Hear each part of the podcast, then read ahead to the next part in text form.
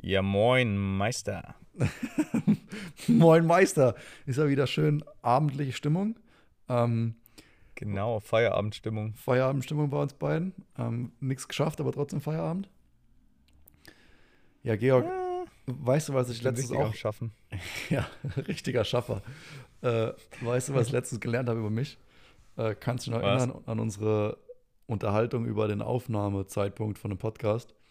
Ähm, weil wir hatten jetzt in den letzten Tagen so ein bisschen einen Abstimmungsstruggle oder äh, Probleme, einen gemeinsamen ähm, Aufnahmezeitpunkt zu finden für einen Podcast. Und du hast dann gesagt, du hast irgendeinen Vorschlag gemacht, irgendwie um 8 Uhr morgens, irgendwann, so, ah, genau, sonntags 8 Uhr. Ja, Und dann, und dann, äh, also ich als äh, bekanntlicherweise als Frühaufsteher kam da überhaupt nicht drauf klar. Oder nee, Quatsch, Spätaufsteher. Äh, und ich würde dann echt lieber, also wenn, weißt du, 8 Uhr ist für mich ja richtige Tortur, ne? Und für dich ist dann schon normale, ist schon spät eigentlich. So ist nachmittags für dich, oder? Ja da wird es mir schon, also ich stehe dann auf, mach Frühstück und dann wird es mir schon wieder langweilig, ja, bevor der Podcast überhaupt startet. Quasi. Also wenn ich halt um sechs schon wach bin. ja, also für dich ist es ganz Nicht immer natürlich und an dem, an dem Sonntag wäre es doppelt schwierig geworden. Aber ja, So, und jetzt kommt's. Und ich habe dann was vom, über mich rausgefunden. Und zwar habe ich dir ja dann einen Vorschlag gemacht. Also 8 Uhr ist für mich voll Horror. Und ich finde es eigentlich unfair, dass du dir dann so ein einfaches Leben machen kannst, dann um 8 Uhr Podcast aufzunehmen, nachdem du schon fünf Kaffee getrunken hast und ich so halb verschlafen noch bin. Deswegen fände ich es eigentlich fairer, dass wir beide leiden. Also bevor einer von uns Mhm. leidet, dann will ich lieber, dass wir beide leiden. Und dann hätte- habe ich einen Vorschlag gemacht, um 4.45 Uhr den, den Podcast aufzunehmen, weil das kommt dann ungefähr Ja, aufs Gleiche raus. eigentlich müssen wir das mal wirklich machen, ey. Oh, wie krank. Einfach so zum Knechten. Aber was, was heißt das jetzt über meine Psyche, dass ich lieber uns beide leiden lasse, als, äh, als dir einen gemütlichen Abend ähm, einen Morgen zu lassen? Ja, Ist es schon so was Krankes? Äh, dass oder? du mir das einfach nicht, dass du mir das einfach nicht gönnst. Ich habe mir auch gedacht, okay, ja. dass, dass du mir das einfach nicht gönnst, dass die, die 8 Uhr Uhrzeit für mich völlig äh, top und normal gewesen wäre und für dich halt Knechtung, ja. dann lieber beide leiden und halt so richtig. Aber ich bin trotzdem der Meinung, dass du dann stärker leidest, weil ich bin ja immer noch näher an der normalen Aufstehzeit dran als du. Okay. okay. Ich weiß nicht, was eigentlich, ich weiß nicht, ob du mich da irgendwie Hätte ich dann treffen knechten können. kannst mit irgendeiner Uhrzeit. Also, wenn dann vielleicht irgendwie so spät abends, so um Zwölf. Wobei, da bin ich auch. Ich bin eigentlich immer, immer wach. Du, du bekommst mich da nicht äh, zum Eingehen, glaube ich, mit, mit so Geschichten. bei Georg mir ist auf halt dann Sendung. eher immer, bei mir ist halt dann eher immer so, dass ähm, die Auswahl fällt halt immer dahin, wo dann äh, Nora in der Kita ist, weil ich, wir haben ja noch kein eigenes Studio, was ja auch sehr bedauerlich ist. Ähm, deswegen muss, müssen wir immer in Wohnungen oder in Autos aufnehmen Ja. ähm, wie ich jetzt gerade aktuell. ähm, wobei eigentlich so ein Auto auch ein gutes Studio ist. Die Akustik ist top. Zumindest kein Hall und äh, ja, eigentlich ähm, echt zu empfehlen. Schon Studio. Ähm, Studio-Feeling im Auto. Äh, von dem her, ja, man, manchmal ein bisschen schwierig, ja, mit den Abstimmungen von Uhrzeiten, aber äh, 4.45 Uhr würde ich mal sagen, äh, können wir ja auch mal probieren. Haben wir bisher noch nie gemacht. Meistens ist dann doch die, die abendliche Stunde oder der, der späte Vormittag, Ja, wir haben es weil einmal, du glaub ja ich, nicht früher aufstehen kannst, Junge. Nee, Von mir aus gern mal um sieben, also hey, kein Ding. Ja. Go for it. Aber ich glaube, unsere frühst, früheste Aufnahme war sogar mal so um, Doch, um 8 Uhr oder irgendwie sowas in der Art. Das haben wir, glaube ich, schon mal gemacht. kann ich mich auch noch erinnern. Ja, da musste ich mich auch. Aber ich glaube, da habe ich auch ganz arg rumgeheult während der. Das Episode. war, weißt du, wann das war? Nee. Das war zu der Zeit, als wir beschlossen haben, dass wir es auf jeden Fall immer schaffen werden, am Montag aufzunehmen Ja. ähm, und am Montag quasi online zu gehen. Und dann waren wir halt immer motiviert und haben das gleich vormittags aufgenommen, dass du dann quasi noch einen ganzen Tag hattest zum Schneiden Mhm. und eventuell noch zum Training. Und da waren wir halt so am, am Start, ja. so Montag, Vormittag. Was ist aus uns geworden, Georg? Jetzt total unregelmäßig. Ja, wir müssten uns mal wieder an der eigenen Nase packen, hey. Ja, ja. Ja, wenn, wenn das Training wieder fokussiert wird und äh, dann wird auch, da kommt auch wieder Ordnung in den Podcast rein. Dann wird wieder regelmäßig zum immer gleichen Zeitpunkt released. Ja, ja, wir, kriegen also, bestimmt wieder hin. Einige Follower haben uns ja gebeten, dass wir zwar trainingsmäßig eine, natürlich eine Off-Season verdient haben, aber bitte doch äh, mit dem Podcast regelmäßig weitermachen äh, sollen. Ähm, ja, der Bitte sind wir jetzt halt nur so halb nachgekommen, würde ich mal sagen. so, so wirklich durchgezogen haben wir nicht, aber ähm, es kommt dann doch immer wieder mal was. Ähm, ja, aber that's us. Ja. Also es wäre jetzt irgendwie ja komisch, wenn wir so ganz strebermäßig dann das schaffen würden. Ja, das wäre auch nicht authentisch. Das wäre auch nicht authentisch zu äh, für Speed Company. So ganz genau. straight sind wir ja auch nicht, oder? Georg. Geht einfach auch nicht. Nee, geht nicht. Also das, das ist halt so unser, unser Ding. Ja. Ähm, nee, und also man muss ja auch immer ein bisschen ready sein für so einen Podcast. Und ähm, wenn es nicht geht, geht es halt nicht. Das ist wie im Training auch. Da ja. muss man halt mal einen Tag verschieben. Einfach mal die Füße stillhalten. Einfach mal Füße stillhalten, Beine hoch. Ja, und relaxen. Alles entspannt. Äh, Relax. Ähm, ja, Baumi, was treibst du? Ey, du warst doch im Urlaub, oder? Oh ja. Oh, da, da habe ich dir noch gar nicht, oder habe ich dir das privat schon mal erzählt, wie es in, wie es in Lissabon war? Ich war ganz erstaunt. Ähm, ich habe ich hab ja die Paloma schon mal, also meine, meine Freundin, auf Umwegen äh, nach Lissabon geschickt, im, im Frühjahr, als wir oh. in, in, Valencia waren. Weißt du noch? Da war sie aber nicht so begeistert. Nee, da war sie nicht begeistert, auf dem, äh, dass sie äh, gezwungenermaßen sechs Stunden oder acht Stunden irgendwie in Lissabon abhängen musst. Und die hat dann äh, Lissabon so ein bisschen für sich entdeckt und war dann doch positiv überrascht von der Stadt, weil vom Flughafen? Äh, ja, von, nee, die, die, ist dann echt mit nee, damals. Ja, genau, damals. Ja. Nee, die ist auch damals reingefahren in die Stadt. Ich habe ihr dann extra ah, okay. die Kaffees rausgesucht und so. Und, ja, stimmt, ähm, ich kann mich erinnern. Ich weiß. Ich ja, weiß, aber, aber trotzdem ja. war die Stimmung dann beim Wiedersehen nicht, nicht ganz so toll. also trotz Nee, Kaffees. aber das war halt auch, weil damals hatten wir halt auch noch nicht so das Budget und da mussten halt die günstigsten Flüge herhalten. Ja, und wenn klar, der halt also, mal über Lissabon geht mit acht Stunden Aufenthalt, dann ist es halt so. Ja, also die, die 19 Euro äh, Flüge sind halt, da, ja, sind noch nicht die besten Verbindungen. Da muss man halt, ja, da muss man genau. durch. Aber das muss, also das ist ja auch noch, wenn sie dann in den ganzen Cafés war, wahrscheinlich war es am Ende dann doch teurer genau als der teuer. Direktflug, ja. weil, weil man halt irgendwie dann noch so in Lissabon 100 Euro für irgendeinen Scheiß liegen lassen hat. Ja, klar. Aber hey. Ja, okay. Aber dann war es doch ganz geil, oder? Beim zweiten Mal. Also das zweite Mal war dann dementsprechend angenehmer und ähm, ich muss sagen, ich war richtig überrascht, wie international die Stadt, also du hörst da fast kein Portugiesisch, was da gesprochen wird. Du hörst da mehr mhm. Englisch, also alle Sprachen. Das ist, äh, kam fast so ein bisschen Tel Aviv-Vibes auf, aber eher so mit, mit so einem südamerikanischen Touch. Also das sah schon richtig äh, südamerikanisch aus da vor Ort. Und mhm. ähm, ist aber echt alles Richtung Touri ausgelegt. Also du findest an jeder Ecke ein geiles Café, an jeder Ecke ein geiles Restaurant. Ähm, also aber hat es dann gar nicht mehr so die, also ich war wirklich noch nie ja, annähernd in die auch. Richtung, aber hat das gar nicht mehr so die, die Spanien-Vibes.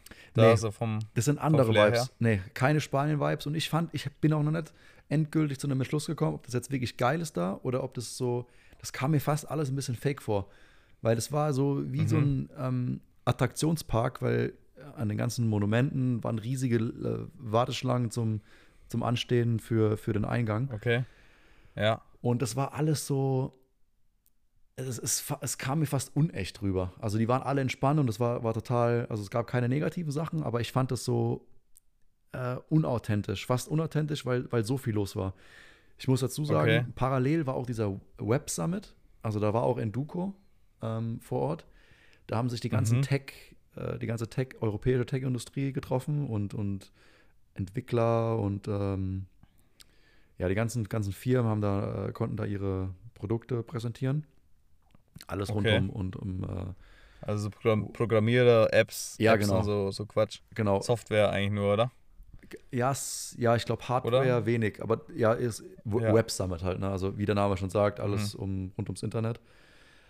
Ja. Ähm, dementsprechend hat man auch da viele Leute gesehen in der Stadt und ähm, also die Veranstaltung sowie die Eurobike für die Bikes war halt äh, dementsprechend für die Industrie Und die hatten da 70.000 Besucher jetzt die letzten Tage gehabt. Ähm, Ah was, ja, was krass. schon ziemlich viel ist und, und wie viele Aussteller. Mhm. Das hat man auch gemerkt in der Stadt. Aber ich, wir haben uns da wirklich äh, von Restaurant zu Restaurant gehangelt. Äh, den Michelin Guide bin ich gefolgt. Ähm, kann ich nur empfehlen. Mhm. Ke- Kennst du die, den, äh, also gibt klar, die Restaurants kriegen Michelin Sterne. Also ein Sternelokal, Mhm. da hat das Budget auch noch nicht gereicht oder ich habe keins gefunden. Aber es gibt ja auch so äh, einen Michelin Guide, der quasi Restaurants empfiehlt, die auch nach den Kriterien bewertet werden. Und da Nee, also haben wir ein, wirklich zwei noch aufgesucht. nie genutzt. Also bisher immer nur auf Google, Ja, Google-Suche, aber da ist selbst, bestes Kaffee. ja, ja, ich, aber da, genau, übers Kaffee, also die Kaffees habe ich auch so gefunden, Oder halt aber die Restaurants, immer nur. Alter. Ja. da, da, find, da findest du so viel, so viel Restaurants, dass du da wirklich noch Ausschlusskriterien brauchst, um, um da dich zu entscheiden. Weil sonst, ähm, wie gesagt, findet man den, den Wald vor lauter Bäumen nicht. Oder wie, wie geht das Sprichwort? Irgendwie oder andersrum. ja, irgendwie so. Und ähm, ja, also war, war, eine, war eine Erfahrung, super schöne Stadt. Ähm, ist bestimmt äh, ein, ein Trip wert. Ich habe noch keine endgültige Meinung dazu, ob ich das jetzt geil finden soll oder eher abgeturnt bin, weil ich doch doch eher ein Fan von, so authentischen ähm, Aber wieso Erfahrung kam das so unauthentisch rüber? Also wirklich nur wegen der Häufung an Menschen? Oder ist es auch irgendwie so, ist die Stadt so aus dem Boden rausgestampft und irgendwie hat null, Nee, nee, das ist schon alles, Charakter? das ist schon alles alt und das ist äh, also ähm, keine, keine Neubauten, ähm, viel auch Kunst und Graffiti und also der, der Boden ist auch überwiegend gepflastert. Das sind so, es ist schon Mhm. so ein bisschen gemischt. Also ich habe so, eine, so das Gefühl, das ist so eine Mischung aus Malaga und Valparaiso in, in, Chile zum Beispiel. Da sind auch total bunte Häuser überall, also jedes Haus hat eine andere Farbe. Ähm, Das Okay. hat schon einen geilen Flair. Und was, was auch krass war, die Häuser, Häuserfassaden sind teilweise gefliest. Oder fast überwiegend Oh, gefliest, auch so mit Mustern. So wie man sich so eine Ja. alte Küche vorstellt, also ein Bad mit so, mit so Mhm. Fliesen mit anderen, unterschiedlichen Mustern, aber was halt in der, in der Gesamtfläche irgendwie noch zusammenpasst. Das sah schon ganz geil aus. Also, und auch geschichtlich, ähm, äh, Portugal war ja mal so ein, äh, ich bin ein kleiner History-Nerd, äh, war ja auch mal voll das ähm, Empire, ähm, voll das Imperium und hat äh, verschiedene Kolonien in Afrika gehabt und ähm, ja auch viele Expeditionen Richtung äh, Südamerika. Brasilien hat ja immer noch die Sprache von den Portugiesen, deswegen auch. Mhm. Also ist auch reich an, an Historie und ähm, war auch in, in einem oder anderen Museum. Also das ist schon, schon ganz cool anzusehen. Aber wie gesagt, hat halt diesen, was mir nicht bewusst war, dass es so ein Touri-Hotspot war, hat voll den, also war, die Stadt war voll. Und äh, auch selbst in, in den guten Cafés, äh, da, da musstest du vor Ladenschluss schon da sein, dass du überhaupt einen Kaffee, äh, also einen Sitzplatz bekommen hast in einem Café. So krass war das. Krass. Und ähm, ja, also hörst, du hörst da mehr Englisch, Französisch, Spanisch als Portugiesisch. Naja, Okay, Äh, also, also einfach schon fast too much, um da Ja. irgendwie entspannt ja, Urlaub zu machen, weil überall warten und genau. zu viele Vielleicht, Leute. vielleicht habe ich auch einfach dann die Hauptsaison erwischt. Also die Franzosen hatten zu dem Zeitpunkt auch Ferien. Oder es war halt generell Ferien, Ah, okay. glaube ich, ne? War nicht Ferien sogar die? Aber waren Herbstferien schon? Keine Ahnung. Ich habe keinen Ja, Plan. gar nicht. Ja. Du bist doch keine der. Ahnung mehr. Du, du musst doch drin sein in dem ja, Ferien-Ding. gut, ey, aber Kinder, die in die Schule gehen, habe ich zum Glück noch nicht. Und im Kindergarten gibt es irgendwie nur einmal in den, in den Sommerferien und einmal im, äh, um Weihnachten rum halt irgendwie Ferien, zumindest. Die arme an dem, Erzieherin. An dem Norder ist. Ja. Ja. die müssen durchziehen. Das sind, äh, die haben es nicht so entspannt wie die Lehrer. Ja, krass. Und Naja. verdienen auch noch schlechter. Ja, und dann war ich noch äh, ein, zwei Tage in Andorra oben. Ähm, das war auch noch mal geil. Äh, ich habe mich ein bisschen neidisch gemacht mit dem Wetter. Also da, das, das Wetter war auch Mhm. da. Das war fast, ja. Oben in Andorra war es wärmer als unten in Spanien. War auch interessant. Das ist Aber abartig, oder? Also es stimmt dann, also stimmt ja irgendwas auch nicht, oder? ich, ich habe das Gefühl, dass im Winter, ja, vielleicht ist es fast umgekehrt, dass der Winter halt irgendwie anders zieht, aber ähm, da oben war es wirklich 12 Grad, 15 Grad in der Sonne und fast schon, fast schon Ja. wärmer. Und unten waren es 5 Grad in, in Spanien. Also 10 Grad Unterschied, das war schon erstaunlich. Vielleicht war unten der Nebel, okay? also war man quasi vielleicht oberhalb vom Nebel. Keine Ahnung. Mhm. Ähm, aber Naja. erstaunlicherweise wenig Radfahrer habe ich gesehen. Ich glaube, die waren alle noch äh, sind alle noch, Alle noch im. Off-Season-Modus. Ja, ich glaube auch. Ja. Ja, vielleicht kommen die dann. Wie ist es da? Du warst doch auch schon öfter im Winter oben. Mhm. Wie ist es da im Winter? Fahren da auch viele Rad oder ist dann da eher weniger los und die, die Radfahrer sind dann eher in Girona unten? Ja, du siehst schon, also im Vergleich zum Sommer ist natürlich schon weniger los, aber du siehst definitiv um die Weihnachtszeit viele Radfahrer da. Also äh, Okay. in, in den Skiregionen kann es schon mal sein, dass da so ein Carapaz dir entgegenkommt oder die Yates-Brüder, die dann halt hochfahren bis, bis, zum, ähm, bis die Piste anfängt, wo dann auf der Straße Schnee liegt und dann drehen sie wieder um. Also siehst da, siehst da schon viele Radfahrer. Das ist auch alles relativ geil fahrbar, sag ich mal, vom, von den Witterungsverhältnissen oder im Winter, weil Ja, nee, ich die- denke mir halt immer, ey, wenn da ein Skigebiet ist, ja. kann es eigentlich nicht geil sein, da mit dem Rad zu fahren, aber Es ähm, ist doch re- relativ, es ist alles trocken, also ein trockener Winter und die haben ja auch ein Bedürfnis, die Straßen zu räumen für die, für die Skigebiete, dass du da gut hin, hinkommst. Und ähm, ja, das also stimmt, die, räumen wenigen so, Straßen, die es dann da gibt, die sind wahrscheinlich gut geräumt. Genau. Also das ist schon, schon gut fahrbar und du kannst dann halt auch immer wieder ausweichen runter nach Spanien, wo dann vielleicht maximal so bis 2000 Meter kommt und bis dahin ist alles geräumt. Alles drüber ist dann, ist dann Mhm. zu. Aber bis 2000 Meter geht es schon gut klar. Hey, und was ich rausgefunden habe, Georg, äh, kennst du einen Straßenfahrer, der aus Augsburg kommt, äh, der für DSM fährt, noch ein ziemlich junger? Marco Äh, Brenner. Brenner, genau, ja, Marco Brenner, genau. Der wohnt Ja. auch in Andorra. Ah, okay. Oder hält sich da öfters auf? Ja, kann sein.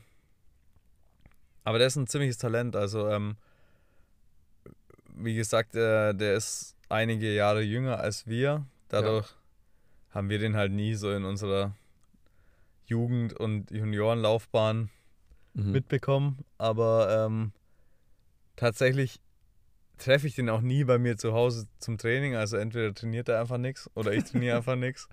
Oder wir, wir fahren immer in eine andere Richtung los. Aber ja, also ich habe den wirklich noch nie irgendwo auf den Augsburger Roads getroffen, leider.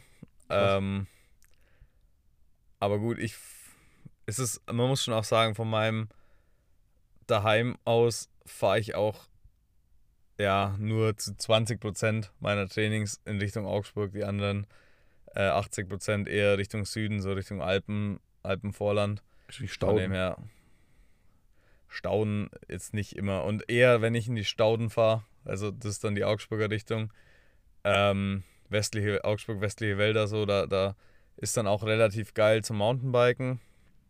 Und dann bin ich da eher mit dem Mountainbike unterwegs. Und der Marco fährt da wahrscheinlich meistens ähm, mit dem Rennrad. Denke ich mal. Ist sie doch, hat Ja. noch keinen, die hat noch keinen Com abgenommen irgendwo auf äh, Strava? Ähm, nee, also ich bin jetzt auch nicht so der Ultra-Com-Hunter, aber die, die einschlägigen Staudencoms, wo ich mich mit dem Georg Zimmermann oft mal gebettelt habe, da ist er irgendwie nicht so am Start, aber vielleicht ist er auch nicht so der Strava-Gott oder lädt es gar nicht hoch, keine Ahnung. Haben wir den eigentlich Habe auch nicht so eingeladen, Georg. Hm? Zimmermann? Ja, den haben wir eingeladen, aber der hat, glaube keine Zeit, ah, schade. wenn ich Ähm, mich recht entsinne. Ja. ich habe letztens nämlich einen, äh, ähm, einen Straßenfahrer hier in Com abgenommen, in Leo. Und auch ganz frech, irgendwie Okay. so noch auf äh, Strava so eine Ankündigung gemacht, ähm, weil das war auf so einem, auf so einem Schotterstück, auf so einem Gravel, unserem bekannten, äh, unserem Lieblingsthema Gravel. Äh, Bist du dann auch mit dem. Gravelrad gefahren? Oder ganz stilecht einfach- mit einem Mountainbike geballert. Mit dem Mountainbike? Ja, das ist tellerflach, das ist so Ah. ein, so ein, so ein Gravel-Weg entlang, der, des, entlang des Flusses über so Mhm. drei Kilometer. Und da bin ich, glaube ich, fast mit einem 40er Schnitt gefahren, aber ich, also ich habe schon alles gegeben da runter. Ähm, Mhm. Und er hat mir den abgenommen und dann habe ich den wieder zurückerobert, den, den Com, so mit der Mit dem Ansage Mountainbike. mit, mit Mountainbike und äh, habe in meinen Titel, wo ich den Com abgenommen habe, geschrieben, dass die Straßenprofis doch besser auf der Straße bleiben sollen. Und hat er der sogar kommentiert, ja, wir sehen uns noch.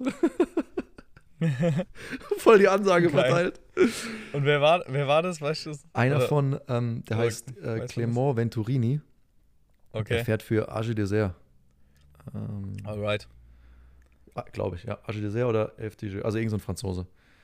Äh, hab den Okay. aber tatsächlich, tatsächlich auch noch nie. Ich glaube, einmal habe ich ihn, ist er mir entgegengekommen, habe ich ihn gesehen hier, aber der wohnt auch in Lyon. Es gibt so Mhm. ein paar Leute, die hier wohnen und ähm, er ist einer davon. Mal schauen, ob ich Okay. den hier noch irgendwie ärgern kann, hier noch auf ein paar, ein paar Trails. Aber ich muss mal wieder hier mit dem Rennrad Aber- her, weil ich seit einem Jahr oder eineinhalb Jahren nur auf dem Mountainbike unterwegs bin. Mhm. Aber das heißt ja dann quasi, dass wir, falls wir irgendwann mal ein Gravel-Rennen fahren, auch einfach mit dem Mountainbike starten können, wenn das scheinbar dann doch schneller ist Ja, auf den also, Gravel Roads. also scheinbar, ich, also mit einem 40er Schnitt habe ich hinbekommen. Hat das Federung offen? Klar, oder? Ja, klar. Ich, Wenn dann doch mal so eine kleine Bodenwelle kommt oder so. Ja, auf, auf äh, ich, nee, ich glaube mit Mittelstufe habe ich. Wir, wir haben ja unsere, unsere Fahrwerke sind ja dreifach verstellbar, also offen, halb zu, zu. Und ich Ja. war auf der mittleren. Aber schön äh, eng gegriffen, ähm, Oberkörper Klar. abgeduckt. Aber ich muss auch wirklich sagen, Georg, das, das wollte ich auch noch sagen, dass du das merklich hörst, weil da war auch ein bisschen Straße dabei auf dem, auf dem Stück. Ab einem gewissen Speed hörst du den ähm, Racing Ralph vorne das, die Luft verwirbeln oder Luft schaufeln. Also das hört man wirklich krass. Ja, ja, das ist übel. Und ich glaube dann wirklich, dass dann ab einem gewissen Zeitpunkt so ein äh, Thunderbird oder, oder so ein Billy Bonkers äh, schneller wäre. Ja, Billy Bonkers, der, das ist ja so ein halber BMX-Reifen. Da, Ähm, da habe ich übrigens auch Rückmeldung bekommen. Ich habe äh, unseren, unseren, ähm, unseren äh, Ansprechpartner bei Schwalbe mal gefragt, ob es doch Mhm. die Möglichkeit gibt, den Billy Bonkers in 29 Zoll zu fahren. Gibt es Mhm. nicht, aber dafür gibt es gibt's den G1 halt für 29 Zoll. Aber halt kein aber das ist ja drei- auch ganz. 2, 3, 5er. Sondern nur 2, 2, 5. Okay. Achso, der G1R ist es dann. Der hat ein bisschen ein ähnliches Profil, oder? Ja, genau. Also, das ist dann wieder der Gravel-Reifen. Genau, richtig. Ja. Greffel. Kreffel. Schöner Kreffelreifen. Okay. Da müssen wir uns vielleicht einfach auch mal nochmal bei Schwalbe so ein bisschen ähm, durchtesten. Ja. Weil ich glaube auch, es gibt auch nochmal so einen Greffel, Greffel-Reifen. Ähm, der G1 äh, Speed heißt der, glaube ich. Das ist also der schnellste. Ja. Und den gibt's, also wirklich, der hat so gut wie kein Profil. Und den gibt es, glaube ich, in 235 sogar.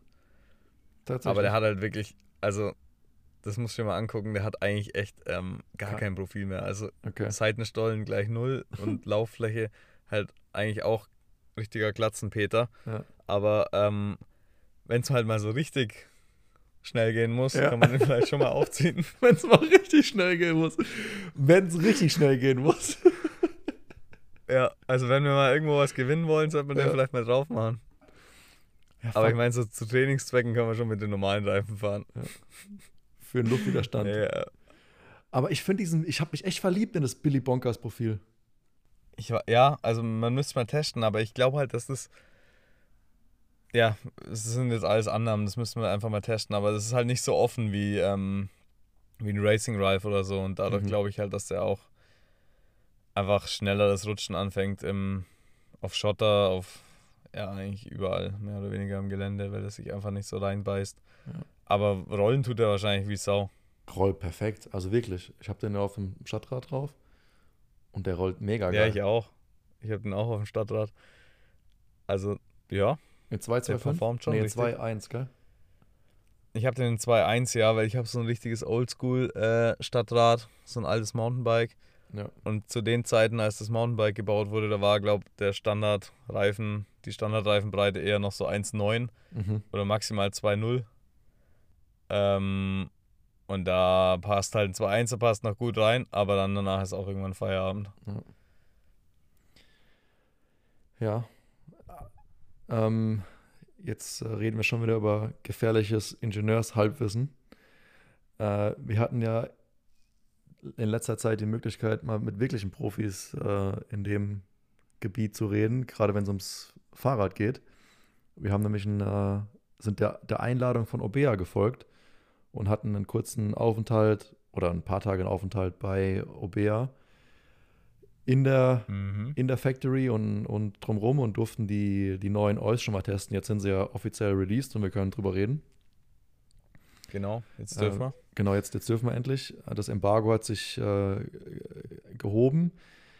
Ja, wir waren im, im für mich wunderschön Baskenland. Also das, da war ich echt überrascht, wie geil die Gegend war ähm, von dem Mhm. Hotel, wo wir waren. Oder in, der- in, der, in der Region, wo wir die Räder getestet haben, in einem, in einem Ja, ja, auch ab, abwechslungsreich wie Sau. Ja. Also, ähm, Total erstaunt. die, genau, total. Also die erste quasi über die, von der Küste aus bis zur ersten Erhebung total grün und auch eher niederschlagsreich.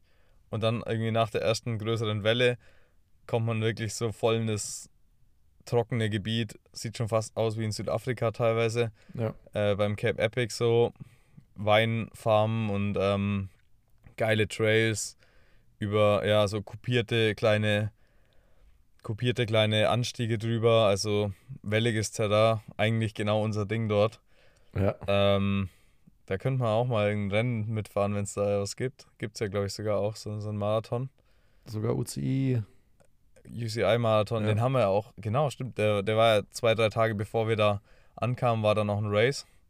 Hätte man schon auch noch mitnehmen können. Ja, Wäre klar. vielleicht auch geiler gewesen als die Marathon-DM bei 5 Grad und, oder bei 3 Grad und Regen. Ja, aber ich glaube, ich, ich weiß nicht, ob unsere Verfassung zu dem Zeitpunkt das zugelassen hätte, da noch zu performen. Ja, ich habe ja nichts von Performance gesagt. Ja. Einfach nur. Teilnahme. Ja. Alles mitnehmen. Ähm, nee, wir nehmen nichts mehr. Ja. Wir haben, äh, ich, ich habe mir ja vor, fest vorgenommen, als jemand, der gern mal viele Rennen mitnimmt, das Ganze mal nächstes Jahr ein bisschen, mal ein bisschen kürzer zu, zu treten.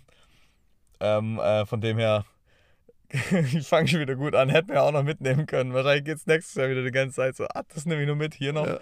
Ach, bietet sich an, liegt ja auf dem Weg. ja, ja. Kann man easy machen. Kann man einfach mal mitfahren. Das ähm, ist ja wie Training. So aus dem Training raus, ja. Ja, genau. Nee, und dann ähm, haben wir da auf jeden Fall quasi schon mal in, in Cape Epic Bedingungen die, die neuen Bikes testen können. Ähm, und auch, wie gesagt, schon die Firma angeguckt. Ähm, war alles in allem echt ein mega Erlebnis. Also auch die, die Firma, die ja so, sag ich mal, wie nennt man das, genossenschaftlich? Äh, Ja. Oder wie, wie würde man das im Deutschen nennen? Ich würde schon genossenschaftlich mehr nennen. oder weniger, ja, Ja. so genossenschaftlich organisiert ist, wo dann einfach, man hat es gemerkt in der Firma, irgendwie die Arbeitsmoral war brutal gut, also irgendwie gefühlt waren alle Mitarbeiter Sportler, beziehungsweise Das war echt vielleicht krass. nicht alle, es sahen nicht alle aus wie Radfahrer, also Ja. das waren schon auch viele Disco-Pumper mit dabei, aber es waren auf jeden Fall alle sportlich und irgendwie so bei der Sache oder man hat, die haben einfach optimal in die, ähm, in so eine Marke, die Sportartikel äh, produziert oder beziehungsweise Fahrräder produziert, reingepasst. Also es war irgendwie sau authentisch. Ja, und wir reden hier nicht von irgendwelchen Marketing-Typen, wir reden hier von den Arbeitern, die die Räder zusammenbauen, also die in der äh, Also Produktionslinie Von arbeiten. allen, äh, egal ob Mar also ja, Ja. genau. Also klar, nicht nur die Marketingleute und nicht nur die, die Vorgesetzten, die wirklich ja dahinter stehen müssen, Ja, was die da für Produkte vermarkten und, und äh, oder entwickeln, aber auch, wie gesagt, ja, die, die Jungs an der, Jungs und Mädels an der Fertigungsstraße, die Oh ja, waren auch krass. alle irgendwie, ja, krank athletisch und irgendwie motiviert. Also ich war positiv überrascht von, von der Firma und auch von der Fertigung. Ähm, hatte schon so ein bisschen Automobilindustrie-Vibes, auf jeden Ja. Fall. Ähm, trotzdem aber noch viel Handarbeit, also halt, wo es wo es nötig ist und wo wo es äh, Sinn macht, auf jeden Fall noch. Ähm, ja, es ist halt einfach auch nicht so easy, so ein Fahrrad zusammenbauen, zusammenzubauen mit äh, innenverlegten Zügen und dem ganzen Gefummel und ich fand das äh, brutal einfach äh, ja aufschlussreich oder augenöffnend, wie geil das einfach organisiert war da, also wie das so am, am Schnürchen gegangen ist und gefühlt konnte auch jeder und auch jede Frau, die da gearbeitet hat, besser schrauben als wir. ja. Also ja. die, die, die Mädels, die haben da die Schaltung eingestellt und irgendwie, das war schon irgendwie krank. Also ich war da echt überrascht. Laufräder Die, zentriert. mü- die müssen uns mal, die müssen uns mal ein, zwei Mitarbeiter und Mitarbeiterinnen aus ihrer Firma mitgeben, dass Ja. wir unsere Bikes in den Griff bekommen. Also das war echt erstaunlich, wirklich. Das, äh, da laufen vier Produktionsstraßen parallel, die dann wirklich von vom Roh, also das, der, der Rohling-Rahmen kommt in die Firma, wird angeliefert, läuft durch eine Lackiererei Die Ja, das ist ja noch das werden, Krasseste eigentlich. Genau, die Top-Rahmen werden Das- sogar von der Hand lackiert. Und dann äh, Genau, also Carbon wird handlackiert, Ja. Alurahmen werden maschinell. von einem Robo Roboter äh, lackiert. genau. Und was auch an der Stelle gleich mal was eigentlich, glaube ich, einzigartig ist, bei Orbea kann man ja die, die Bikes ohne Aufpreis customized lackieren lassen. Ja. Und ähm, das ist schon relativ geil. Also, Klar, das ist ab, Ja, einem äh, gewissen Preislevel erst, aber die, die Top, äh, bei den Top-Rahmen wird, wird kein Aufpreis verlangt für eine Custom-Lackierung, wie es bei anderen Genau. Herstellern vielleicht ist. Und, ähm, und wie gesagt, die Custom-Lackierung wird per Hand von den Leuten äh, vor Ort gemacht. Also wir konnten da live zugucken, wie die die Dekors abkleben und die Grundlackierung drauf machen. Also das ist schon echt pervers, äh, was für ein Aufwand da betrieben wird. Und trotzdem kriegen die es irgendwie hin, das Rad von dem, also von dem Moment, wo der Rohling in der Firma eintrifft, bis zu dem fertigen Karton mit dem zusammengebauten Rad, die Firma, also wenn der Karton die Firma verlässt, vergehen maximal drei Tage. Ähm, dann geht das, geht das Rad raus.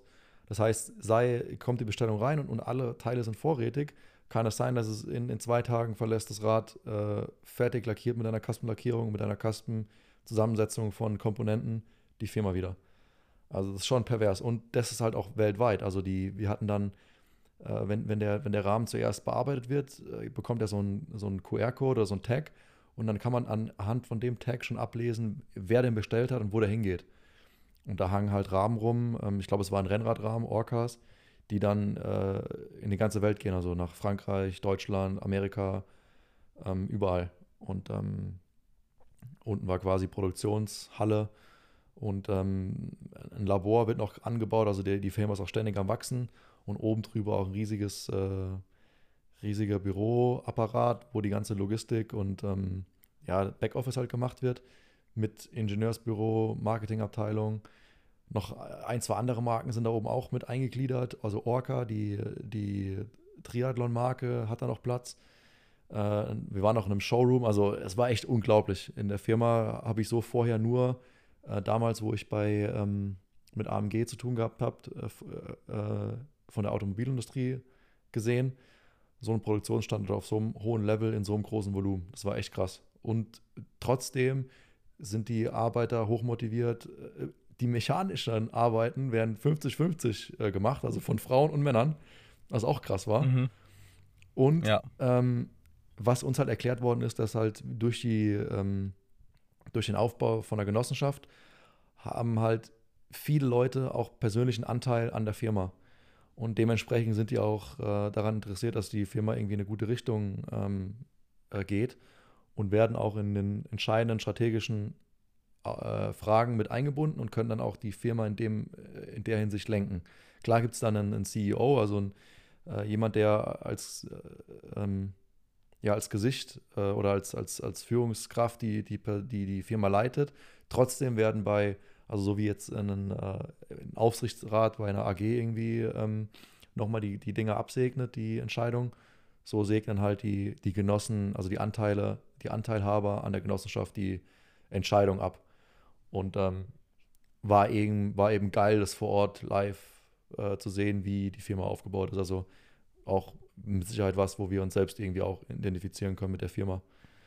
Und ähm, definitiv. Und irgendwie ist es halt dann wirklich, wenn man einfach weiß, hey, mir gehört hier einfach der, der Anteil XY von der Firma, ist man halt einfach umso motivierter, da irgendwie mitzuarbeiten, produktives Arbeiten an den Tag zu legen und nicht nur irgendwie einen Tag rumzubekommen, wie es halt gefühlt in manchen anderen Firmen vielleicht abläuft, wo dann einfach wirklich nicht so effizient gearbeitet wird unter Umständen. Und äh, ich fand das echt cool zu sehen. Und Ja. ja. ja, hat uns beide Man, man hat es auf jeden Fall an, der, an, der Mit, an den Mitarbeitern gesehen, dass es irgendwie authentisch ähm, alles funktioniert und irgendwie alle an einem Strang ziehen. Genau. Ja, und dann haben wir die Einweisung bekommen, ähm, einmal über die Firma und dann aber auch äh, ins neue OIS, das neue Flagship äh, Genau. Racing Fully. Wir hatten jetzt ein Jahr lang das, äh, die alte Version ähm, äh, nicht getestet, aber halt äh, zur Verfügung gehabt. Ähm, war ja unser erstes Jahr im Endeffekt auf dem, auf dem alten Eus. Und waren von dem ja eigentlich Und schon das begeistert. war eigentlich schon, ja, also ich fand auch, das, das alte Eus war für mich auch eigentlich schon ein richtig geiles äh, Racebike. Also ich glaube, wir beide haben uns eigentlich vom mehr oder weniger von der ersten Minute an drauf wohlgefühlt. Klar braucht man erstmal ein paar Fahrten, bis alles perfekt eingestellt ist, aber irgendwie war das so ein Gefühl, okay, man hockt drauf und man merkt, jo, mit dem Fahrrad, das fühlt sich ganz gut an, das geht in die richtige Richtung, auch Ja. wenn Vorbaulänge und alles vielleicht noch nicht ganz passt, ähm, ist schon mal halbwegs stimmig.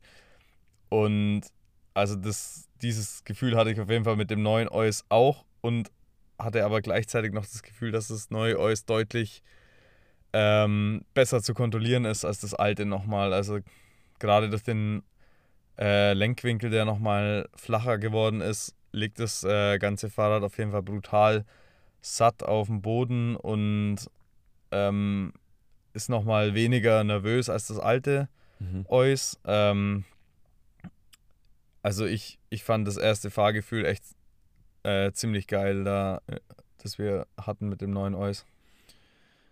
Also was mich am meisten beeindruckt hat, war, ähm, wir hatten halt im Vorfeld auch noch keine Bilder gesehen, ta tatsächlich von dem, von dem neuen Fahrrad und von neuem Rahmen. Und Mhm. ähm, als wir dann zum ersten Mal das, äh, die Geometrie gesehen haben und die, die, also das äh, live vor uns hatten, fand ich schon auf den ersten Blick, oh, das sieht ja fast aus wie das, wie das alte. Wenn du aber genauer hinsiehst, sieht man schon kleine oder auch große Unterschiede zum, zum alten. Und ähm, trotzdem, dass es sich optisch auf, dem, jetzt auf drei Meter Entfernung, fünf Meter Entfernung nicht so sehr unterscheidet vom, vom alten, ist das Fahrgefühl ein komplett anderes. Also Ja, ähm, das, das fühlt sich, du, du sitzt, das erste Gefühl, was, was ich gehabt habe, war, ich sitze einfach mittiger im Rad und ähm, ich fühle mich nicht mehr so obendrauf. Ähm, wie man vielleicht bei manchen Rädern so das Gefühl hat, äh, gerade jetzt in, im, im Racing-Bereich, wo die Sattelstütze eh weiter hoch, hoch äh, oben ist und ähm, bei, dem, bei dem neuen Eus hat man schon das Gefühl, dass man satter einfach, was Georg schon gesagt hat, irgendwie äh, im, im Rad sitzt und es macht sich extrem schon bemerkbar im, im Downhill. Also gerade bei so schnellen Kurven gibt es dir brutale Sicherheit im, im, im Vergleich zum, zum alten. Und das alte war ja schon nicht schlecht. Also Mhm. äh, ich fa- mich schon ich extrem fand auch, bewundert. das alte war, das alte war irgendwie so ein bisschen, ich glaube wirklich, dass das meiste über den Lenkwinkel kommt, aber mhm. ja, vielleicht äh, ist es auch ein Zusammenwirken von vielen, äh, vielen verschiedenen Winkeln und, und äh, irgendwie Kettenstrebenlängen und so weiter und so fort. Aber gefühlt, klar, wenn der Lenkwinkel halt so ab, abflacht, dann ist es halt irgendwie so tendenziell, ich- ich glaube, das Bike ist nur minimal länger, wenn überhaupt. Ein bisschen, glaube schon, aber ähm, trotzdem fühlt sich das dann gleich so viel satter an und ähm, wie gesagt, ich glaube, dass es vor allem der Lenkwinkel ist, der das dann irgendwie kontrollierbarer macht Mhm. und weniger nervös, aber ähm, definitiv, ja, wie gesagt, äh, cooles Fahrgefühl, extrem, gibt einem deutlich mehr Sicherheit auf jeden Fall oder lässt einen sicherer fühlen ähm, als mit dem etwas steileren am alten Eus und ja, also erstes Fahrgefühl war echt, ja, das Bike gibt einem einfach ähm, das Gefühl, bei gleicher Geschwindigkeit ähm, nicht ganz so am Limit zu sein. Ähm, wir werden das dann im Laufe unserer nächsten Testrides rausfinden, ob man wirklich schneller fahren Ja. kann damit, auch im Downhill. Ähm, aber ja, hat sich auf jeden Fall schon mal richtig gut angefühlt. Ja, und wenn man, wenn man dann die Daten, also die, die, die Geometriedaten im direkten Vergleich hat, merkt man schnell, dass das eigentlich alles unterschiedlich ist. Also da hat sich an allem, an allen Winkeln was geändert. Was erstaunlich ist, was ich erstaunlich fand, ist, dass der ähm, die Tretlagerhöhe gleich geblieben ist, aber das Gefühl, äh, also gefühlt ist man viel tiefer oder satter auf dem, äh, im Rad drin. Es ist gleich minimal das- tiefer geworden. Das stimmt, das hast du mir, das hast du mir auch mal ges gesagt ähm, mit der Tretlagehöhe. Ich habe das noch nie nachguckt, wirklich. Aber gefühlt, wirklich, ähm, man hat so das Gefühl, dass man mindestens zwei, drei Zentimeter tiefer Ja. äh, sitzt und wie du auch vorhin schon gemeint hast, so, dass man eher so zwischen den Reifen schon so sitzt, mehr oder Ja, weniger, und ja. nicht mehr so oben drauf, so auf den, also quasi aufgebockt, sondern eher so, rup, so nach unten versetzt. Und dann so zwischen den Reifen und das Vorderrad ist so gefühlt richtig weit weg so und man, man hat auch im Downhill nicht mehr so das Gefühl, dass man jeden Moment vorne drüber hüpft oder, oder halt drüber rutscht, obwohl wir genau wie am alten Bike unsere langen Vorbauten gefahren sind, auch für die Testzwecke da. Also daran lag es nicht. Es war schon wirklich auch der Lenkwinkel, der einen dann nochmal so ein bisschen nach hinten versetzt. Und das ist halt mega angenehm, gerade bei, bei steilen Abfahrten oder bei so Highspeed äh, Turns, sag ich mal, wenn man so auf dem Schotterweg mit 40 entlang fährt und das halt nicht so nervös ist, sondern halt einfach man so entspannt und ja, gefühlt halt irgendwie tiefer, aber der ja dann irgendwie auch doch nicht tiefer hockt.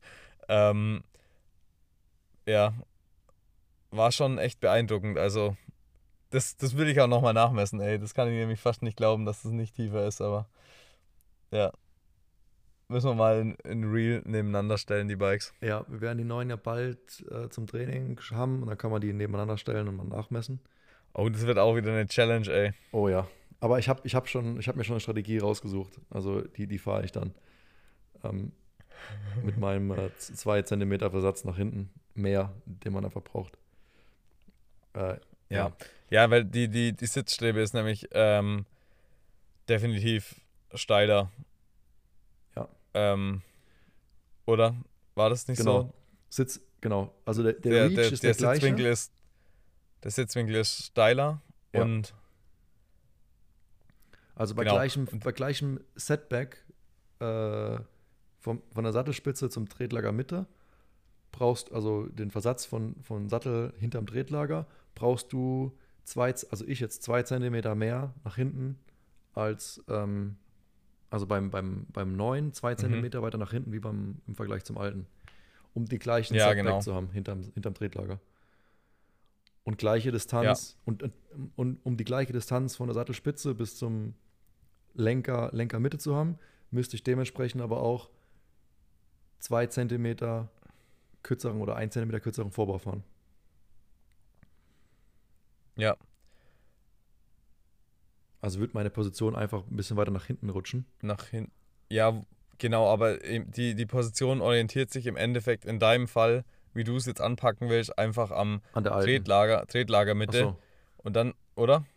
Ja, genau. Also klar, am alten Bike, aber du nimmst die Tretlagermitte als Ausgangspunkt, stellst Ja. dir dann quasi einmal den Sattel so ein, dass er genau den gleichen Setback hat wie beim alten Fahrrad Genau. vom Tretlager und dann ausgehend von der Sattelposition stellst du noch den Reach zum Lenker ein. Genau, Von der korrekt. Sattelspitze bis zum Lenker. Ja. Dementsprechend ist dann ja das Oberrohr länger eigentlich. Ja, nee, ich glaube, dass das. Äh, Ten, also klar, nicht, nicht in der resultierenden, aber dadurch, dass du halt den Sattel dann so weit zurückschiebst, ja. Also das effektive Oberrohr ist, glaube ich, gleich. Da gibt es einmal das effektive Gleich lang. und genau, das vom alten Aber- und neuen. im Endeffekt ist dann quasi einfach nur ausgehend vom Tretlager. Der, der, klar, der Sitzwinkel ist steiler geworden Mhm. und mit dem Sitzwinkel, der ein bisschen nach vorne wandert, nach, ja, oder halt, der sich nur nach vorne verdreht, haben sie einfach das Oberrohr, das wurde, war, ist quasi gleich lang geblieben, einfach auch mit nach vorne Genau. gedreht, sage ich mal so. Ja, genau. ein gleich langes Oberrohr. Und dann, ähm, klar, wenn man halt dann, wie du zum Beispiel, weiterhin mit seinem Setback unterwegs sein will, kann man Korrekt. dann halt entsprechend ähm, einen kürzeren Vorbau fahren. Genau. Bin ich aber echt mal gespannt, ob das so funktioniert, wie du dir das vorstellst. Ja, ich habe es mir so zurechtgelegt. Jetzt probiere ich mal aus. Mal gucken. Vielleicht sitze ich darauf wie so ein Affe auf dem Schleifstein. Aber mal schauen. Vielleicht, wenn ich, wenn ich einen gleichen Länge vom Vorbau lasse, vielleicht bin ich ja noch gestreckter oder noch aeromäßiger drauf. Weiß nicht. Ich probiere es Ja, mal aus. Noch einen längeren Vorbau. Ja, noch länger, genau, so ein 130er. Komplett drauf liegen. Aber haben wir jetzt rausgefunden, also Auflieger sind nicht erlaubt. Übrigens. Ja, Hat mich. genau. Jan Schlichenmeier lässt grüßen. Genau. Äh, der Jan. Äh, Ähm, Lenkerbreite können wir machen, was wir wollen. genau. Aber können wir was auch wir, unseren 50er Lenker fahren. was wir nicht geklärt haben, ist, ist tatsächlich, ob es Aufliegen, also das Unterarm-Aufliegen erlaubt ist beim Marathon. Mm, mhm. Auf den Stimmt. normalen Lenker. Ob die, also rein Sitzposition technisch. Weil das ist ja jetzt auch auf der Straße nicht erlaubt. Ja, das stimmt. Da gab es keine definitive Das Antwort. Deswegen, genau, wäre die nächste Frage, also die abschließende Frage an unseren UCI-Kommissär Schlichenmeier, ist das Unterarm aufliegen auf den geraden Lenker ohne zusätzlichen äh, Bar-Ends oder wie, wie nennt man die Dinger? Ähm, Auflieger oder halt. Auflieger-Clips. Also einfach nur das, das Aufliegen des Unterarms auf den Lenker direkt. Genau. Ohne zusätzlichen Adapter. Adapter. ja, genau. Ist es erlaubt? Ja. Das, das ist die Frage. Ähm, ich bin mal gespannt, ey, weil ja, wie gesagt, auf der Straße haben sie ja die ganzen Techniken alle noch gar nicht so lange her, aber jetzt sind sie alle verboten. Ja. Ähm, beim Mountainbiken. Aber ich würde es ja witzig finden, wenn die tatsächlich sagen würden, hey, es ist nicht erlaubt, den Unterlenker, äh, Unterarm aufzulegen, weil es zu gefährlich wäre. Aber auf, im gleichen Atemzug lassen sie uns blind irgendwelche Abfahrten runterknallen im Mountainbike. weißt du, so bei der Cup Epic oder was weiß ich zu. Oder selbst, Ja, selbst wenn du die Strecke kennst, ist es halt teilweise richtig gefährlich. Cap Epic ging noch, aber ähm, Costa Blanca Bike unsere- Race. Da dürfen, wir jetzt, da dürfen wir jetzt gar nicht mal zu sehr rum, rummaulen, weil in Deutschland oder so, da ist es halt einfach nicht, auch nicht möglich, mehr oder weniger rechtlich oder wegen den ganzen Eigentümern, äh, irgendwelche Trails runterzufahren bei den Marathons, weil das einfach so ein, bis das mal alles genehmigt ist, funktioniert halt fast gar nicht in Deutschland und eigentlich müssen wir froh sein, dass wir so geile Strecken haben in Spanien und in Ja. Südafrika und wo auch immer. Ja, vor allem die Rennen, die wir jetzt gefahren sind, waren halt Spanien und Südafrika und da war es echt krass, was da teilweise an Trails mit drin waren. Die waren wirklich nicht ohne. Aber klar, ich meine, ich glaube, das gehört beim Stage Racing auch ein Stück weit dazu, dass man dann halt doch so ein bisschen mehr mit Auge nochmal fahren muss als im Cross Country, weil oft Ja. ist es ja gar nicht möglich, die Strecken vorher abzufahren. Beim Cape Epic zum Beispiel. So die wirkliche Route, die kann man dann einfach erst am, am Rennen selber abfahren, weil es auch oft durch private Gelände durchgeht und so. Und ich glaube, das macht, also für mich ist es auch was, was das Stage Racing noch ausmacht. Finde ich auch. Dass man dann doch irgendwie ein bisschen mehr so situationsabhängig handeln muss und irgendwie halt selber irgendwie einschätzen muss, wie viel Risiko kann ich jetzt gerade eingehen oder darf ich eingehen, ohne ähm, Platten oder Sturz oder sonst was zu riskieren. Mega. Also ich finde es geil eigentlich. Ich finde es auch voll die Ähm, Mini-Challenge nochmal in, in einem eigentlichen Rennen. Also es geht manchmal gut, Ja. manchmal geht es halt auch nicht gut. Weißt du, dass das die, das, die eine Abfahrt, äh, die sie immer im Replay gezeigt haben, wo wir einmal in den Busch, oder wo alle in den Busch gefahren sind, diese 90-Grad-Kurve in der Aber die war auch Highspeed-Abfahrt. fies, Alter. Die war richtig fies. Die war halt auch einfach so, manchmal gibt es ja so Abfahrten, wo du gar nicht merkst, wie steil es eigentlich gerade ist. Und du Ja. fährst schon so auf losem Schotter runter Ja, und hast aber schon irgendwie, keine Ahnung, 30, 35 Sachen drauf. ja, Und es ist, hat wahrscheinlich auch irgendwie 20, 25 Prozent geht es da runter gerade. Und dann Ja. auf einmal merkst du, okay, hier geht es jetzt gleich rechts weg. Scheiße, Verzögerung ist nicht wegen äh, Boden, einfach nur. Geröll. ja. genau, Gripverlust, rollt einfach alles mit. Grip hast vielleicht, aber ähm, der Boden unter dir hat in sich, in sich keinen Grip.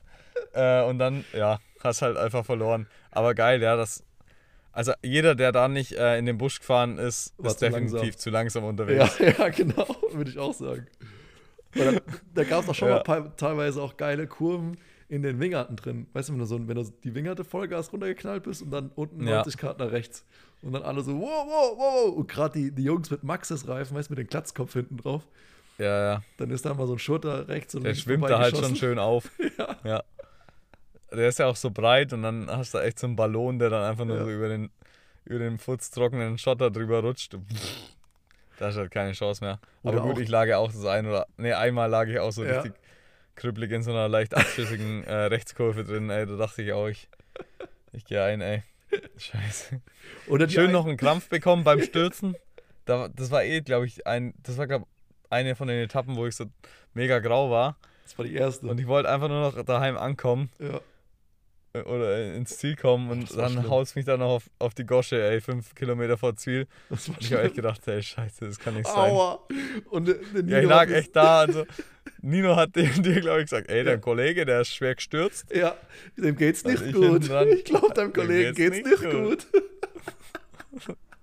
Fuck. Georg hat ein bisschen Oh, rumgeheult. Aber das, Ja, voll ey, fies. das das, war immer einfach nach so- vier Stunden und so voll mit den Ja. voll dehydriert und oh, zehn, zwei Kilometer vom und- Ziel.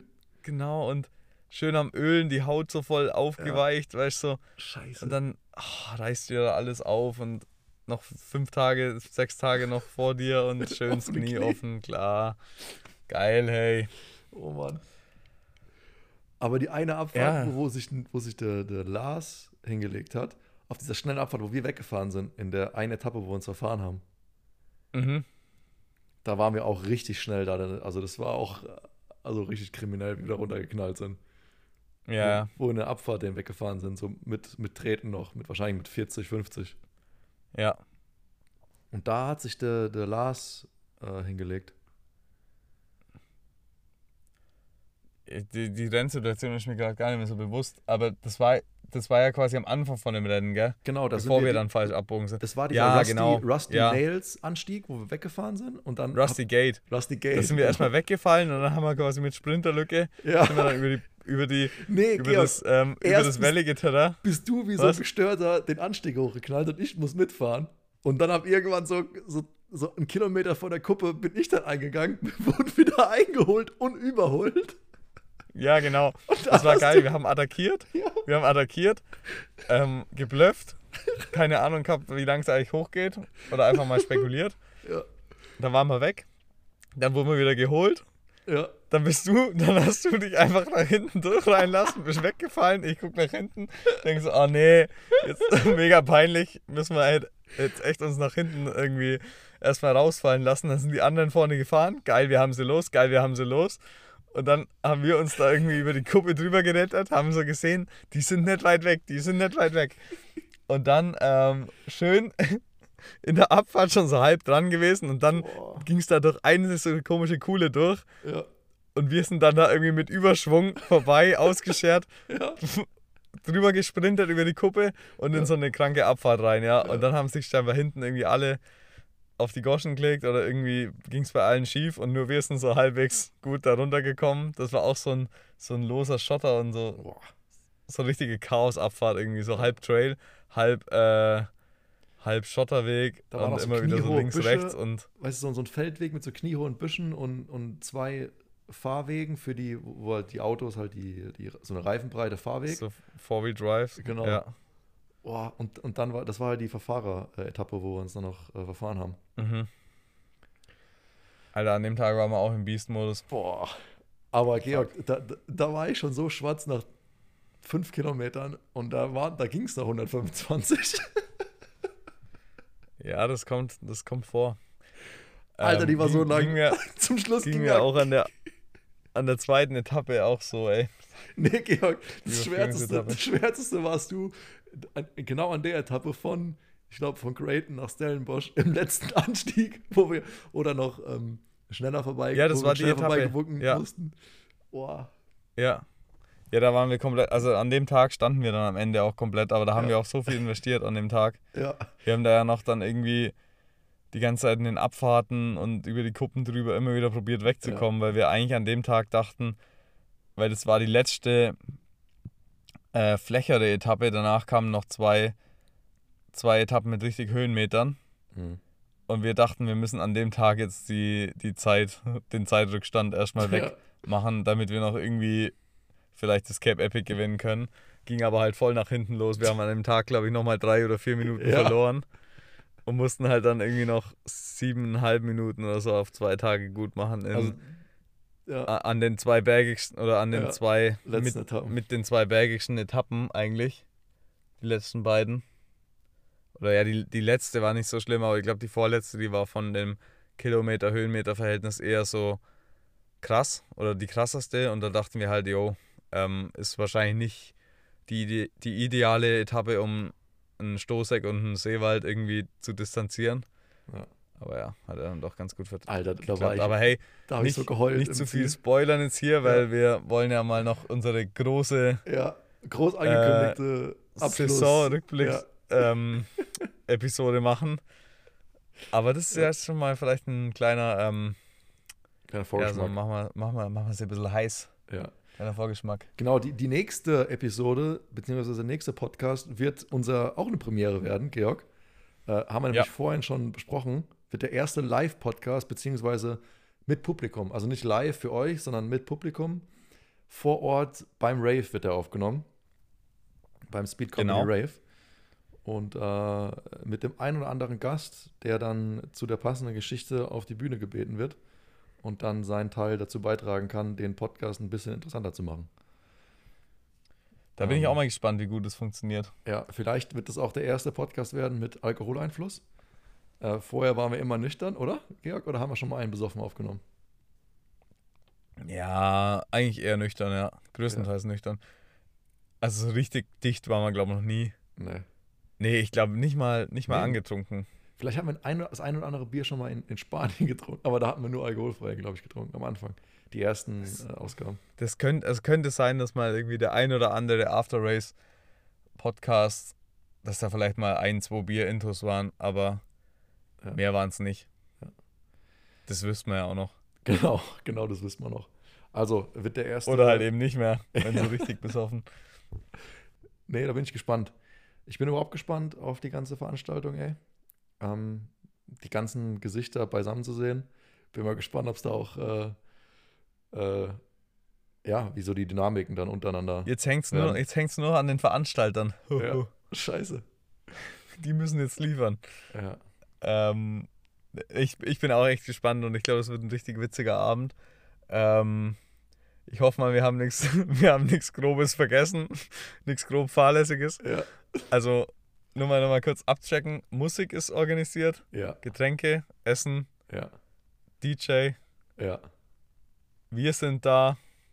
Unsere auch Gäste die, sind schon mal eingeladen. Auch die, auch die Location ist schon äh, die Location, Wir haben die Location sogar reserviert. Ja. Das wäre auch geil, einfach mal nichts reservieren und einfach mal irgendwo aufbauen, weißt du? Oder einfach so in so einem random Lokal einfach einmarschieren. Äh, in so, in so ja, genau, Club. einfach so bei so einem. In, oder in, einfach so, ja, zu so einem Italiener reingehen, ja. fette Anlage aufbauen. Ja, wir machen hier heute einen Rave. Dein, deine okay. Marshall-Box mitnehmen und einfach so komplett randalieren. ja. Oh Mann.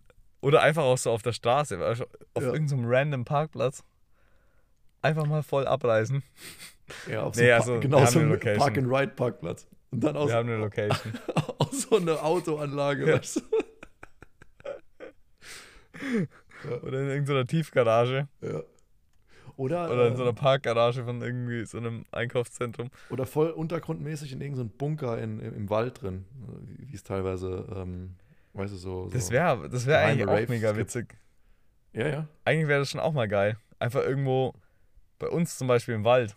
Also ist halt ein bisschen scheiße, weil da wo, weißt du, wo es Rennen ist, wo es mhm. Vollgas Race ist, einfach mitten im Wald, so wie so ein kleines Festival. Ja. Und dann campen alle, aber das ist halt dann mitten im Sommer, ist halt schlecht, da gehen wahrscheinlich die meisten Heizer ein. Ja. Und sogar vielleicht wir auch. Ähm, nee, aber das, mit, ich glaube, das wird echt eine ganz, eine ganz geile Geschichte. Festival, das wäre auch mal geil.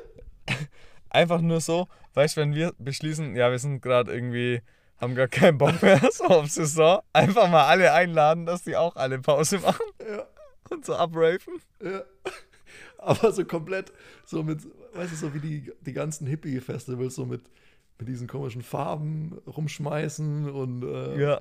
und Zelten zusammen, so voll Ja, klar, mit, schön mit Zelten und dann so übelst, übelst den Techno-Floor mitten im Wald. Ja, alles kaputt stampfen, weil ihr tanzt dann so drei Tage lang durch. Ja. Aber danach hast du dann übelst die gut. Äh, aber weißt du, die Strecke so ab. Also auf der Strecke müssen die dann strampeln, dass die ja. Strecke dann voll geil ist, weil ja. es so richtig hart. so richtig schnell. Das könnte man eigentlich machen, wenn wir mal einen Race veranstalten oder so. Ja. Einfach so ein Rave auf der Rennstrecke, damit die dann gleich mal präpariert ist, weißt du? Ja. Schön frei treten, die ganze Strecke. Die, die treten schön frei. ja. Voll geil. Naja. Ja, ähm, ja doch, ja. bin ich äh, sehr gespannt. Ich auch. Also auf jeden Fall äh, Premiere, Podcast-Premiere dort, Premiere Rave an sich. Also wird auf jeden Fall ein spannendes Und die, Event. erste, ja, Community Ride, kann man es nicht nennen, aber halt so Mhm. eine gemeinsame Ausfahrt wird es auch geben dann. Ja, genau. Und wir machen ein- einen Group Ride dort. Der, der eine oder andere Straßenfahrer wird sich auch aufs Mountainbike schwingen. Bin ich auch mal gespannt. Mit einem Mountainbike tatsächlich. Mhm. Also Pascal bringt das Mountainbike bad. mit. Okay. Dass der sowas hat. Schon Ja, geil. der hat, der hat auch mal eine Saison im Winter äh, Mountainbike-Vorbereitung gemacht. Der ist dann, ähm, bevor, bevor es das Gravel gegeben hat, äh, ist er ganz stilecht, stilecht auf dem Mountainbike unterwegs gewesen im Wald. Ja, okay, krass. Nee, ähm, eigentlich, das habe ich mir eh schon öfter gedacht. Irgendwie, ob es den Straßenfahrern nicht manchmal zu langweilig wird, die ganze Zeit nur Straße zu fahren, weil wir haben ja dann doch irgendwie nochmal mehr Varianz drin, weil Hm. wir irgendwie doch halt, klar, mit dem Mountainbike fahren wir Wettkämpfe und ähm, ja, können dann trotzdem unter der Woche oft auf der Straße fahren oder fahren mit dem Mountainbike auf der Straße, wie du es die ganze Zeit machst. Mhm. Ähm, also das ist ja dann schon irgendwie nochmal mehr Abwechslung. So, ich glaube, wenn ich jetzt die ganze Zeit eine Saison lang nur auf der Straße rumheizen würde, Ja. also würde mir persönlich schon was abgehen. Naja, ich glaube ich glaub schon, deswegen wird auch das, das also jetzt mal ohne, ohne Scheiß, äh, das Gravel, das Gravel-Ding auch von vielen Straßenprofis so gut angenommen, beziehungsweise finden die es dann auch geil im, im Training, halt auch abseits von Straßen unterwegs zu sein, aber mit der gleichen Sitzposition. Also in Andorra zum Beispiel, da sind schon viel wirklich auch auf, dem, auf Schotterwegen unterwegs, egal ob es jetzt ein Gravelrad ist oder ähm, äh, halt ein Rennrad mit breiten, mit breiten Reifen oder ein Ja. Crossrad, keine Ahnung, wie man das Ding halt nennt. Ja, einfach auch um vom Verkehr mal weg Ja, zu sein. genau. Und irgendwie ist es halt auch manchmal so geil, finde ich, ähm, einfach dann komplett für sich zu sein, durch den Wald zu fahren, irgendwie neue Wege zu scouten und nicht irgendwie immer nur die Standardstraßen, irgendwie die Ortsverbindungsstraßen von hier nach da zu fahren, die man halt schon zum ja, x-ten Mal fährt und wo man einfach auch nicht so viele Möglichkeiten hat. Ja. Und dann mit einem Gravelbike, das ist ja das, was ich auch immer ähm, so geil dann finde, da fährst du halt dann doch eher mal einfach in so einen Feldweg rein und guckst mal, ob du dann die Verbindung zur nächsten Straße irgendwie über den Feldweg machen kannst. Und das macht man halt mit dem Rennrad oft dann nicht und denkt sich so, boah, nee, da, da steche ich jetzt nicht rein, weil wenn es irgendwie dann doch groberer Schotter wird, ne, ist halt übel nervig mit so einem 30er Reifen oder 32er Reifen dann da irgendwie. Ja. Ja, bist halt geht- dann doch irgendwo limitiert. Ja, geht auch, aber geht halt dann. also- Geht auch, ja, bis zu einem gewissen Grad, Genau. ja. Aber irgendwie dann ab einer gewissen äh, Rauheit, sag ich mal, von Ja. dem, von dem, ähm, von der Gravel Road, ist es halt dann irgendwann einfach so, dass du mit dem 30er Reifen halt nicht mehr Vollgas fahren kannst, Ja. weil du einfach weißt, okay, wenn ich hier jetzt voll drüber prügel, dann Ja. hole ich mir wirklich einen Durchschlag nach dem anderen und da hast du halt einfach nicht die, das Reifenvolumen, um zu sagen, ich halte hier voll rein. Das geht auch du fährst halt schnell. 8 Bar oder du fährst halt 8 Bar oder so, aber Ja. dann hast du irgendwie so eine so, gefühlt so eine explo- explodierende Zeitbombe. So. Ja. Da ist dann quasi jeder, jeder Stein, piekst dir wie bei so einem Luftballon mehr oder weniger, puff, knippst dir da das Licht aus. Also irgendwie ist es ganz schwierig, da dann den idealen Luftdruck zu finden, ähm, wenn es irgendwann zu rough wird mit dem Rennrad. Ja. Naja, Ja, gut. Jo. ja Freundchen, ähm, dann sind wir jetzt soweit heute durch, Ja, oder? Mit sind- unserer sind durch? Therapiestunde. Genau, genau, schöne Selbsttherapiestunde, halbe Stunde Vorfeld telefoniert, jetzt nochmal eine Stunde Podcast gemacht. Also Ähm, jetzt reicht's auch wieder. jetzt reicht es auch wieder mit dem, mit dem Idioten. Also mehr als eineinhalb Stunden mit dem, mit dem Typ telefonieren, ey, da muss ich echt. Ich glaube, ich muss jetzt gleich nochmal in die nächste Therapie, ey. Ja, Erstmal schön, ähm, schön Yoga oder irgendwas muss ich mir jetzt noch Ja. machen. erstmal so Um eine Stunde lang. Heavy Metal Vollgas auf die, auf die Ohren geben, um wieder klarzukommen. Ja. Nee, Oder war ich geil. einfach pennen. Ja, genau. Georg war geil. Das nächste Mal Ja, hören wir uns hier im Podcast mit Publikum. Ich bin gespannt. Besoffen. Ja, bis, ha- halb besoffen. Äh, wir lassen euch definitiv teilhaben. Ich kann für nichts garantieren. Kann auch gut sein, dass ich schon gut dabei bin. ja, also für die für eine leicht angefärbte Stimmfarbe, ähm, äh, beziehungsweise für die, für, für die gleiche Stimmfarbe kann nicht garantiert werden. Äh, und für die Aussprache natürlich auch nicht. Dass es schon leicht, leicht zum Lallen ähm, beginnt. Auch bei dem einen oder anderen. Wobei Gast. ich, wobei ich schon auch sagen muss, ich bin gerade aktuell auch relativ Form. schwarz und deswegen vielleicht so. auch äh, gut, gut in, gut in äh, Trinkform oder in Off-Season-Form, aber aktuell jetzt auch schon leicht äh, gerade aktuell ziemlich grau. Von dem her, äh, vielleicht ist bei mir dann die Stimmfarbe ähnlich, wenn ich dann Ja. am Samstag äh, zwei, drei, vier Bier drin habe. Ja. Ist vielleicht so ein ähnliches ähm, Lallen am Okay. Start, sag ich mal, wie jetzt aktuell. Wir werden sehen. Ich bin gespannt, Dass, Georg. dass ihr euch da schon mal einstellen könnt, ja. Ja. Genau. Also schön, schön mal die Messlatte schon mal, schon mal tief hängen. Genau, hängt in Messlatte auf jeden Fall schon mal drei, äh, drei Stufen tiefer. Ja. Da wird auch so Bunny Niveau sein. Wie bei so einem Bunny Hop Contest. Aktuell sind wir zwar auch nicht allzu hoch, aber Ja. beim nächsten Mal wird die so mehr oder weniger schon am Boden liegen, dass man nur noch so drüber fahren muss. Dass man einfach nur die Pedale gleich ste stellen muss, weißt du, dass man dann genau. Ja, eigentlich das Einzige, dass die, dass die Latte nicht runterfliegt. Du darfst keine Vollbremsung auf der Latte machen, aber ansonsten bleibt die hängen. So tief wird die hängen. Okay. Okay, Georg. Geil. Ja, okay. Digga, ähm, ich wünsche dir eine angenehme Nacht. Ja, gleich. Und nächstes Mal nehmen wir, nee, nee, nächstes Mal nehmen wir äh, nicht äh, nach äh, früh um 4 auf, aber übernächste Mal dann Ja. 4.50 Uhr Aufnahme. Übernächstes Mal 4 Uhr, nee, Mit- 3 Uhr 39. Übernächste Mal wird auch eine lange Episode Oh ja. mit unserem Saisonrückblick unter Umständen. Also, Ja, Kann natürlich auch wieder was wir jetzt schon dazwischen seit fünf Episoden vor uns her. Ey, pass auf, da, ne, da müssen wir früh starten, weil das wird nämlich lang. Ach so. Da wird richtig Inhalt, da wird richtig? Inhalt. Ja, ja, kauf dir gleich mal noch ein neues iPad, ey, damit Ja. du genug Speicherplatz hast. Scheiße, ich bestell gleich eins. Ja, Also. passt, Digga. Also, Gute Nacht. Ey, Nacht. Ciao, mach's ciao. gut. Bis dann, ciao.